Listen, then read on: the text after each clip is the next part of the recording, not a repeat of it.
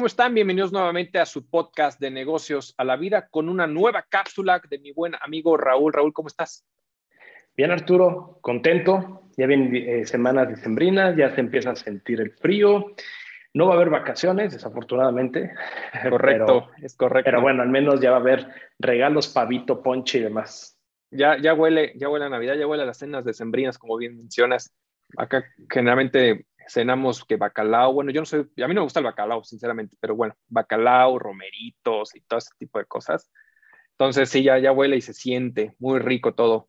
Pues muy bien, y traemos una nueva cápsula para todos ustedes, una nueva cápsula que creo que va a dar mucho de qué hablar, principalmente en el centro del país, con nuestra gran presidenciable, yo sé que a ti no te gusta que diga eso, pero nuestra gran presidenciable, nuestra buen Claudia Sheinbaum en la Ciudad de México.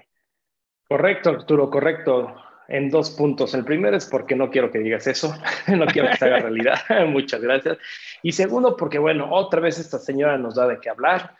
Hay nuevas cosas en la Ciudad de México que propuso, que ya fueron aprobadas por el Congreso local y que va a tener, puede, una va a tener repercusión, ¿no? Que el primer punto es el impuesto que va a cobrarle por el servicio de plataformas electrónicas por el uso de las vialidades. Estamos hablando de plataformas como Rappi, Uber, Didi y alguna, con, me imagino que Corner Shop, etc. Así es. Y el segundo que tenemos, que vamos a hablar, y que, creo que ese que es el que más me gusta porque siento que es el atole con el dedo, que es el de las placas. Así es. de las placas donde ahora están obligando a que toda la gente que adquiere un vehículo nuevo tenga que emplacar en la Ciudad de México si es que ahí reside. En otras palabras, es si vives en México, en la Ciudad de México no vas a poder emplacar en Morelos, en Estado de México o en alguna otra entidad. Así es. La verdad es que son un par de, impuestos y me gustaría ir como ir desglosando un poquito.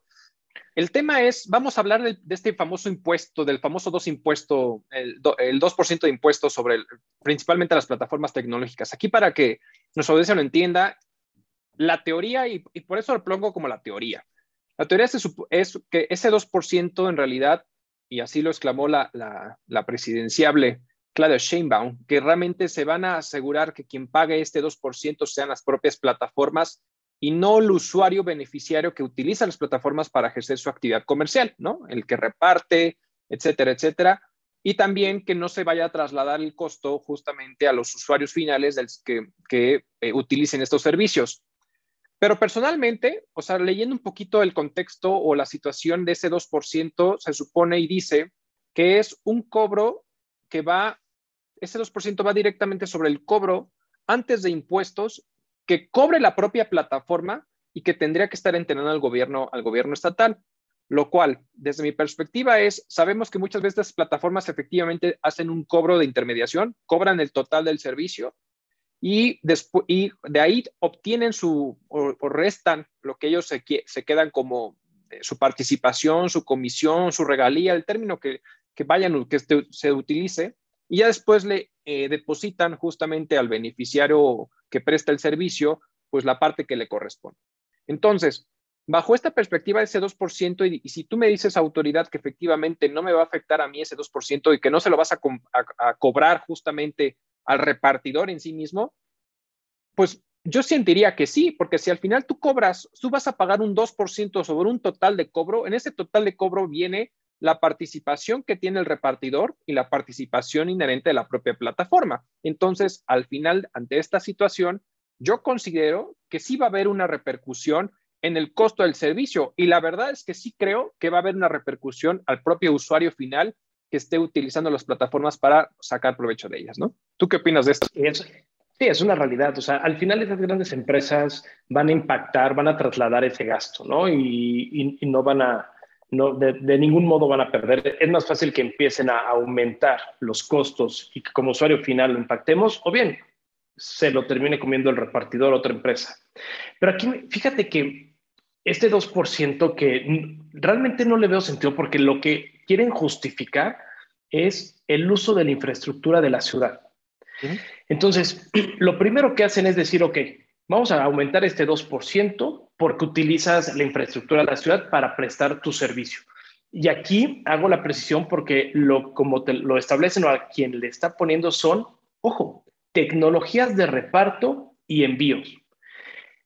Y aquí lo quiero hacer una separación. Primero hablemos la parte esencial, repartos y envíos. Aquí no está impactando a todas las plataformas, no solamente temas de comida, ¿ok? Sino a todas las plataformas que hacen el, el reparto de servicio. Puede entrar Mercado Libre, Uber, Eats, Didi, este, Amazon, etcétera, todas las que sean reparto y envío de un bien tangible.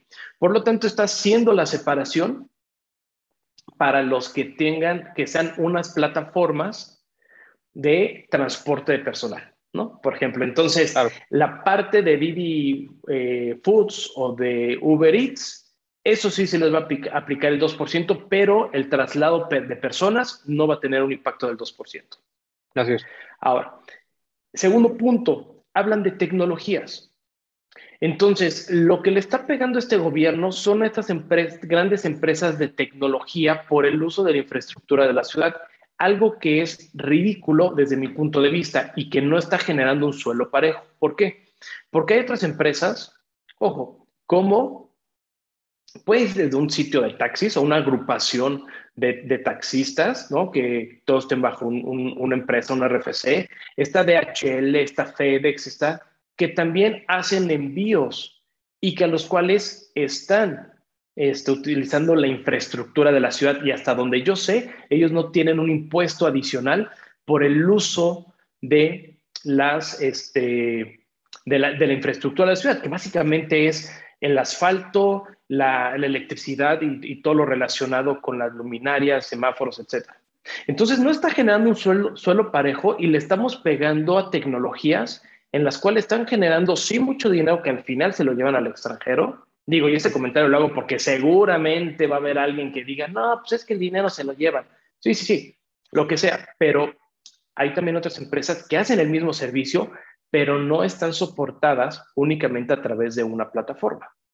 Correcto, estoy completamente de acuerdo contigo. Y si a eso le añadimos el factor inflacionario que estamos viviendo hoy en día, o sea, estamos de las inflaciones más altas y no es efectivamente exclusivamente de México, estamos hablando de una inflación que está pegándole a Europa, le está pegando a Estados Unidos, nos está pegando a nosotros. Entonces, si el propio tema inflacionario va a generar un alza en los precios de los productos y servicios que vamos a tener y todavía y además le añades el poco beneficio o nulo beneficio que le diste durante la pandemia a todos ese tipo de eh, pequeños trabajadores, porque literal son pequeños trabajadores o autoempleados que utilizan sus propias herramientas para generar un servicio, prestar un bien, etcétera. Al final, ante esta situación, tú le añades un impuesto adicional como es el 2%, pues la verdad es que estás afectando todavía más el tema de la economía y vas a, y desde mi punto de vista, lo único que va a hacer es encarecer todo hacer una, una, eh, una eh, retracción en el comercio o el propio uso de las plataformas, que quién sabe si vaya a haber una repercusión total por el tema que al final eh, vaya a haber un tema, por ejemplo, no sé si viste por ahí que incluso, si no me equivoco, la semana pasada Uber de repente en la Ciudad de México en, tarifas dinámicas se fueron hasta 3 mil pesos como tal, una locura, ¿no? Entonces, ante esta situación, pues creo que no, no va a ayudar o no va a incentivar el uso de estas herramientas o para poder generar un, llevar el dinero a tu familia, que es lo que están buscando las personas, necesitar llevar a comer a, su casa y, comprarse lo que quieran, festejar la Navidad como, como gusten, pero al final eh, sí va a ser un golpe muy duro, ¿no? O sea, yo personalmente estoy en contra de este impuesto que se está generando, no le veo sentido a esta situación, muy distinto a el tema de justamente el tema de las placas, ¿no? Que como bien dijiste, tole con el dedo porque vamos a ver cómo, lo, cómo, cómo fiscalizan esa parte, pero este, que es, en, esa, en, ese, en ese caso particular sí estoy a favor, a diferencia justamente de este tema del 2% pues, eh, sobre las plataformas principalmente. Y más porque efectivamente dudo muchísimo que las plataformas lo vayan a absorber. O sea, al final lo va a terminar absorbiendo el usuario final. Entonces, este, tal cual. Sí, y, además a, mí me, a mí me extraña, bueno, no, no me extraña, sino siento que hay un, sentido más allá de, de, únicamente el tema de la infraestructura. Obviamente hay un tema de recaudatorio, eso, eso, es por eso lo están haciendo, quieren más dinero. Pero, o sea, ¿por qué pegarle directamente a estas plataformas? ¿Me explico? O sea, ¿por qué pegarle a estas plataformas en donde no hay, todavía no hay un marco regulatorio en México donde 100% podamos entender cómo trabajan, cómo se fiscalizan, cómo, cómo se pueden amarrar? Y siento que es como un, un sablazo de a ver si se dejan, ahí va, a quién le cobramos, a ellos. Porque además el Congreso o desde la propuesta está un tanto ambiguo porque te hablan de plataformas electrónicas o tecnológicas. Pero entonces yo te pregunto, ¿desde hace cuándo tú no vas y entregas un paquete a DHL? ¿No? Por ejemplo, lo haces electrónico, entonces DHL también, o por qué hacen referencia únicamente a estas aplicaciones muy específicas como Mercado Libre, Uber, etcétera. Segundo punto, ¿por qué le cobrarían a ellos cuando ellos no siempre tienen transporte propio? Es decir, si yo soy Uber, digo, oye, compadre, pues estás utilizando la infraestructura, claro, pero yo no. Yo presto un servicio de interconexión, de análisis de datos, pero yo no estoy utilizando la infraestructura, le estoy utilizando el chofer. Entonces, ahí es en donde bien comentas. Va a haber un traslado que seguramente le va a pegar al chofer porque Didi, Uber, Rappi, eso dicen, señores, yo soy una plataforma. Yo no tengo una infraestructura en la cual utilice las, este, las vías. Entonces, por ahí se pueden ir y el impacto le va a ir al chofer, le va a ir a los repartidores, que a los cuales, pues lo que únicamente están utilizando una plataforma para llevar su pues, ingreso a las casas, que ya les cobran impuestos porque hay una retención o un cobro, y todavía le van a impactar porque si son inteligentes las la gente de las plataformas, ellos no tienen infraestructura. Ellos no utilizan la infraestructura de la ciudad. Correcto. Ahora, y ahora yo le añado el punto adicional, la cerecita del pastel a este, a este punto. Muchas de las plataformas te, ofrecen el servicio de poder cobrar en efectivo, ¿no? Entonces, a ese cobro en efectivo, ¿cómo va a ser el gobierno estatal para poder recaudar? ¿Cómo? Es decir, y vamos a retomar un poquito el tema de cuando nace justamente el nuevo régimen de plataformas tecnológicas ante el SAT, ¿no? ante el RFC, pues sí existe una declaratoria informativa por parte de las plataformas respecto a todas las transacciones que hacen los usuarios que usan esas plataformas. Entonces la pregunta sería, ¿el gobierno, el gobierno de la Ciudad de México estaría aprovechando el beneficio de esos datos informativos del SAT como para poder darse cuenta cuántas, eh, cuántas transacciones puede tener los usuarios, porque si no en un momento dado van a decir, pues sabes qué, puro cobro en efectivo, compadre, si gustas y si quieres, porque entonces la única siendo peor.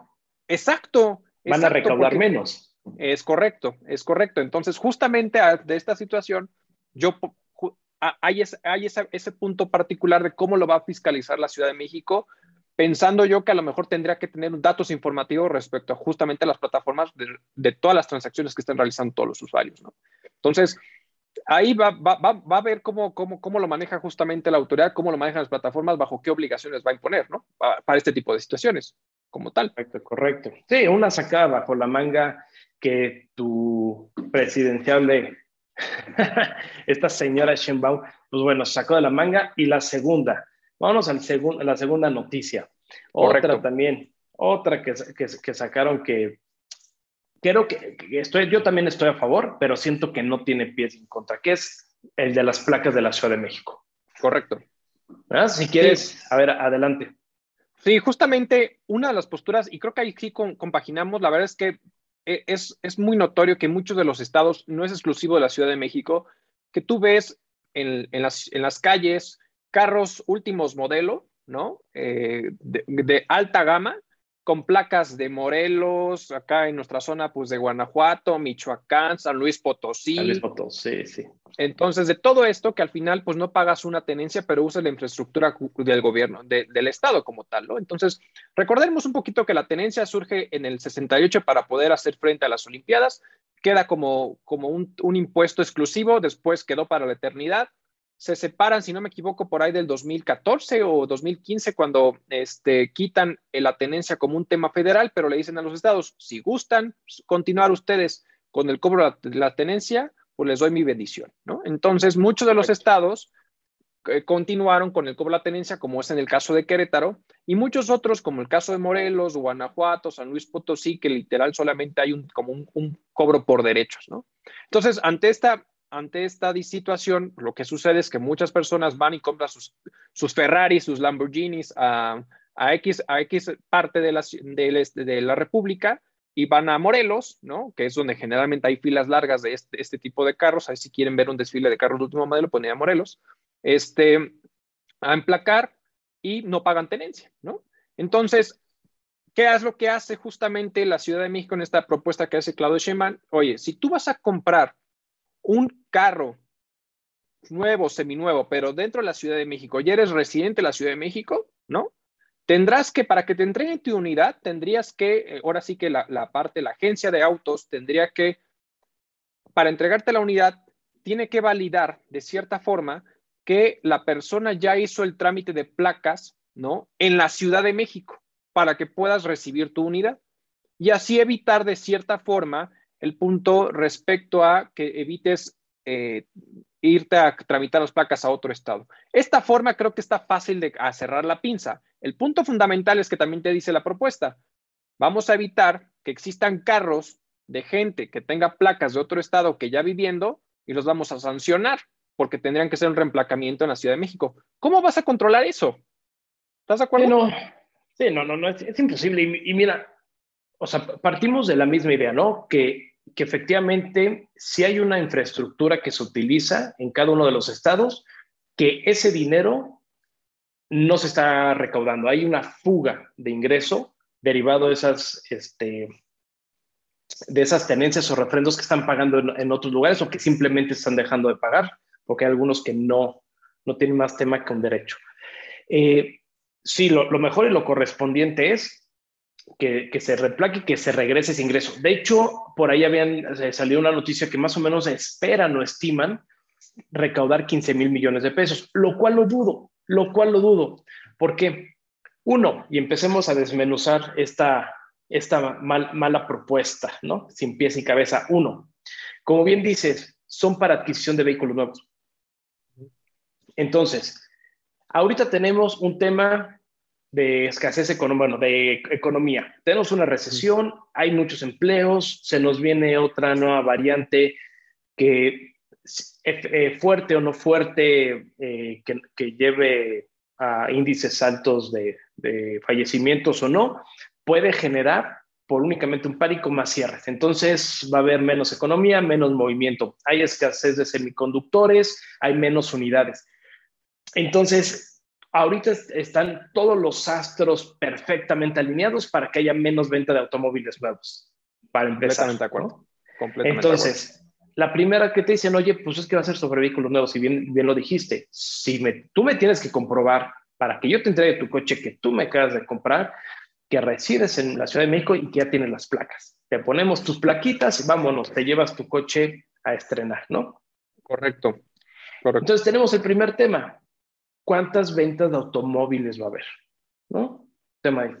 Ahora, segundo punto, está perfecto. ¿Qué pasa con todos los que ya tienen placas?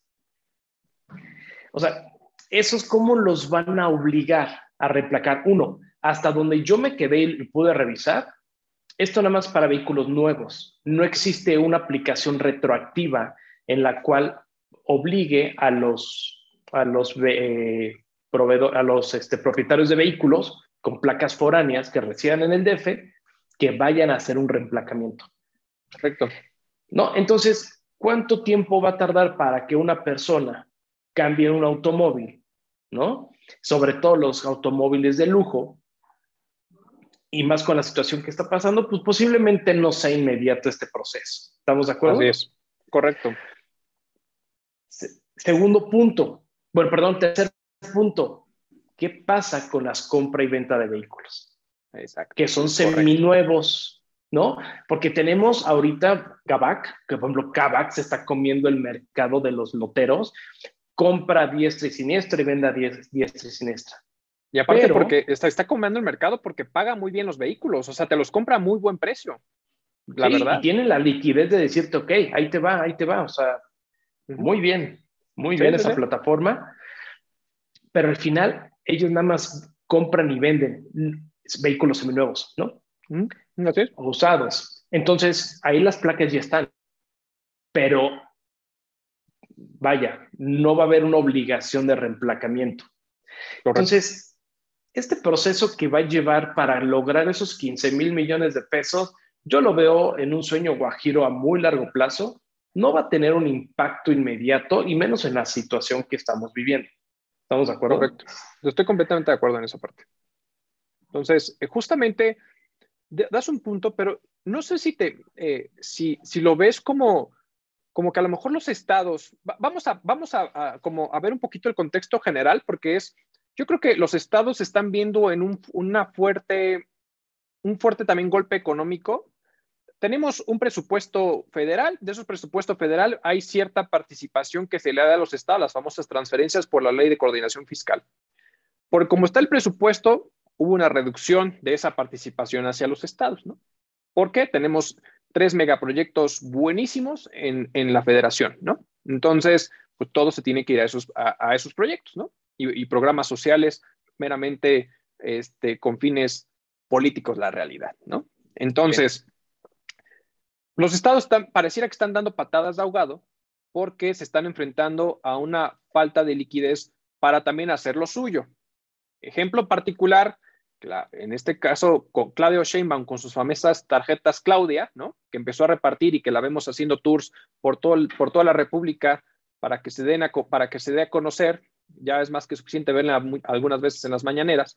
Entonces, este, creo que al final, pues para mí es más que nada para ir preparando el terreno del dinerito para ir a hacer su campaña política como tal. Claro, tal cual. Claro. Por otro lado, tenemos a lo mejor aquí, en el caso de Querétaro, por ejemplo, la tenencia es, es alta, pero ahorita ya el umbral se va prácticamente a los 800 mil pesos para el tema de los automóviles, lo cual es bueno porque ya los carros que celebrábamos. Algo que celebrábamos y decíamos, bueno, nada más nos faltan los 800 mil para... Sí, ya nada más falta tener esa cantidad de dinero para comprarnos un auto de ese nivel, pero al final es que la realidad es que muchos carros ya no, o sea, no, no son nada económicos justamente por la escasez que comentábamos en un episodio anterior y lo que estábamos comentando eh, ahorita. Eso está provocando que no haya tanta compra, que los carros estén yendo, la inflación provoca alza en precios durísimo, cadena, eh, eh, cuellos de botella en cadenas de producción, entonces, los precios se están inflando y era algo necesario para el tema de Querétaro. Y, justamente digo el tema de las patadas de ahogado, porque Querétaro no es la excepción, se está poniendo muy agresivo en la manera de, eh, fiscalizar. Llegó el gobierno de, de, Curi y la verdad es que están fiscalizando muy agresivamente, lo cual no estoy en contra, creo que es algo bueno porque al final es para que quede en el Estado la mayor participación posible, pero pues no solamente tienes que voltear a ver al SAT, también tienes que voltear a ver al gobierno del Estado. O sea, están queriendo implementar un, un, igual, un buzón tributario estatal. Hay un incremento en, en impuestos sobre nómina de 2 a 3%. Eh, la fiscalización está agresiva. Están ayudando al tema de la tendencia a un umbral mucho más grande. Entonces, creo que los estados se están enfrentando a un tema de necesidad para poder recaudar y generar fondos para los propios estados como tal. Y yo creo que acá con independencia de los tintes políticos que pueda haber, eh, se está generando algo respecto aquí al tema de Claudia Sheinbaum y el, el, gobierno de la Ciudad de México, ¿no? Que vamos a ver cómo, cómo, cómo lo replantea y cómo genera. Y va a ser bien importante porque por ahí también incluso el gobierno del Estado de México también ya tiene sus, eh, sus patadas de ahogado, justamente con algunas propuestas de impuestos, que no sé si quieras comentarnos algo de eso, porque es un, un punto que al final Claudio Sheinbaum perdió justamente mitad de las delegaciones en Ciudad de México, ¿no? Justamente de la oposición. El Estado de México es clave desde mi punto de vista para fines políticos para las elecciones de 2024, Entonces, es un, es un Estado clave que siempre ha sido priista, pero si empiezan a hacer malas cosas, posiblemente se convierta en morena, ¿no? Y entonces va a ser un, punto inherente para la, la participación del 2024. Estado de México está proponiendo impuestos que desde mi punto de vista, ahí sí se la volaron y qué tontos desde mi punto de vista, ¿no?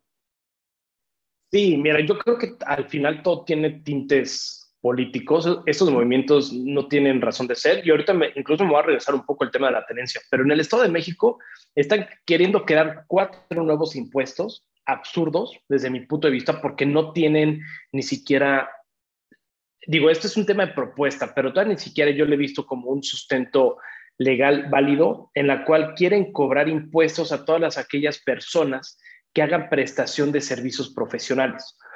Quieren esos impuestos va para un tema de realizar actividades empresariales, prestación de servicios profesionales, incluso quieren crear un impuesto para casas de empeño y un impuesto para por la emisión de gases contaminantes al medio ambiente.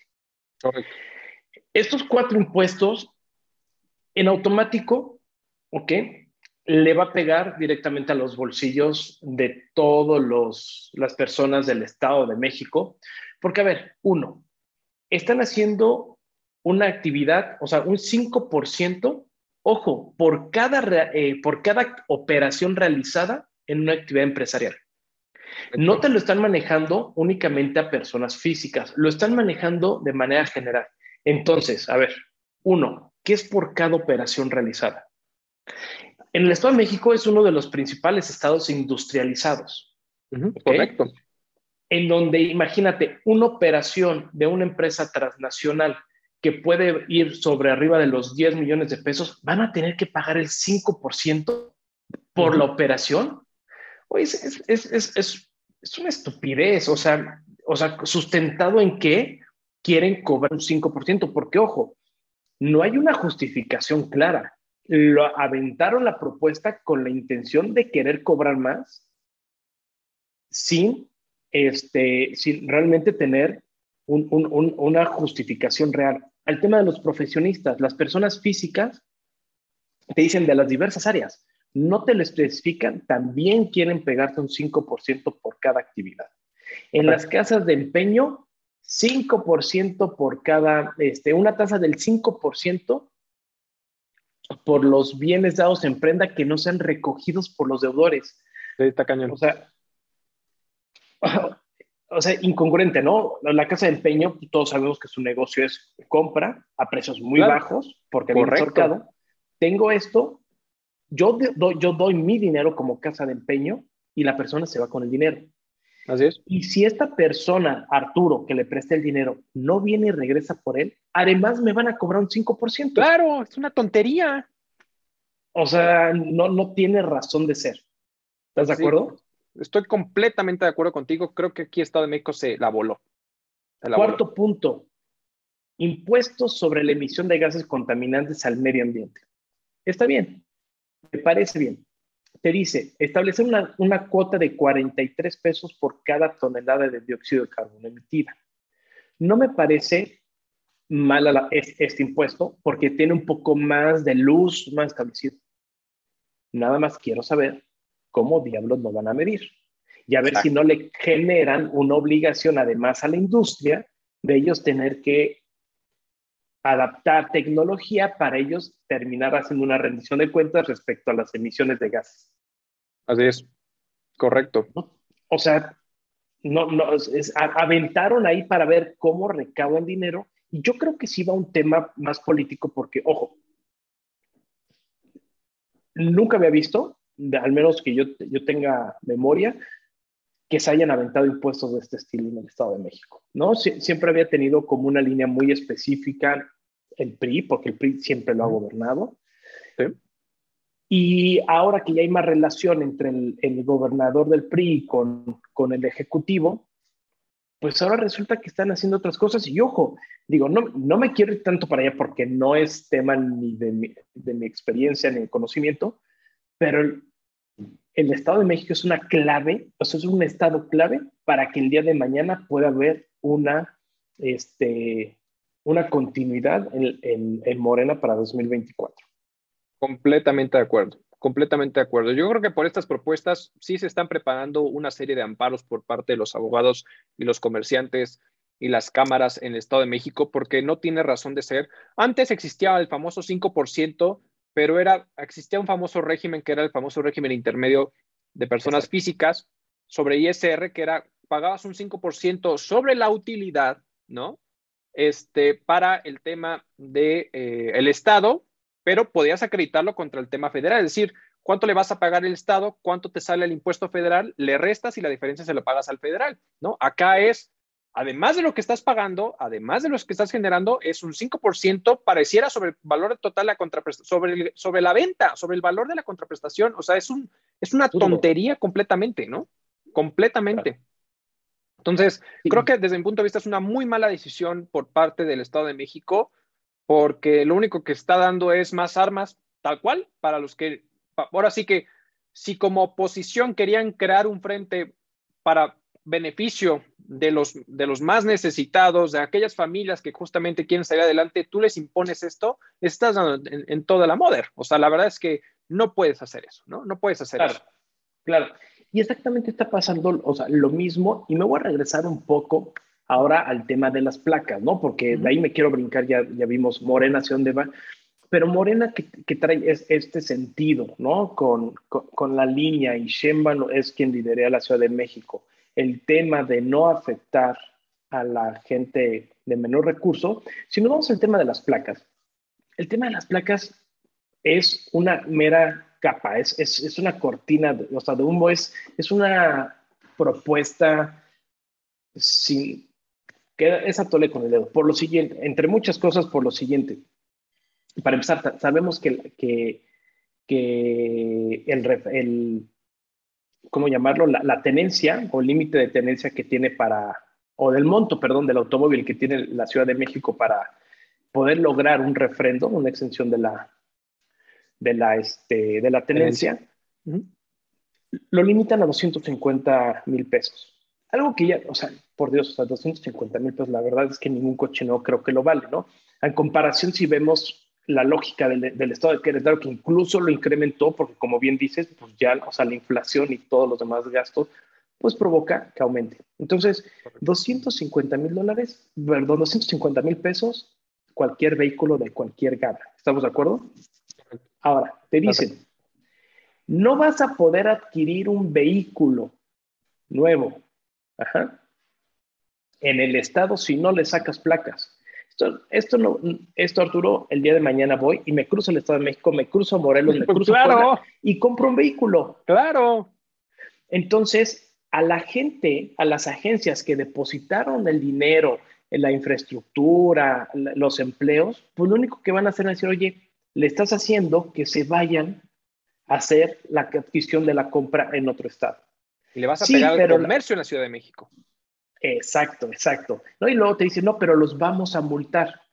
Y aquí es absurdo, porque la multa va de los 500 a los 900 pesos por tener una placa, flora, este, eh, placa foránea.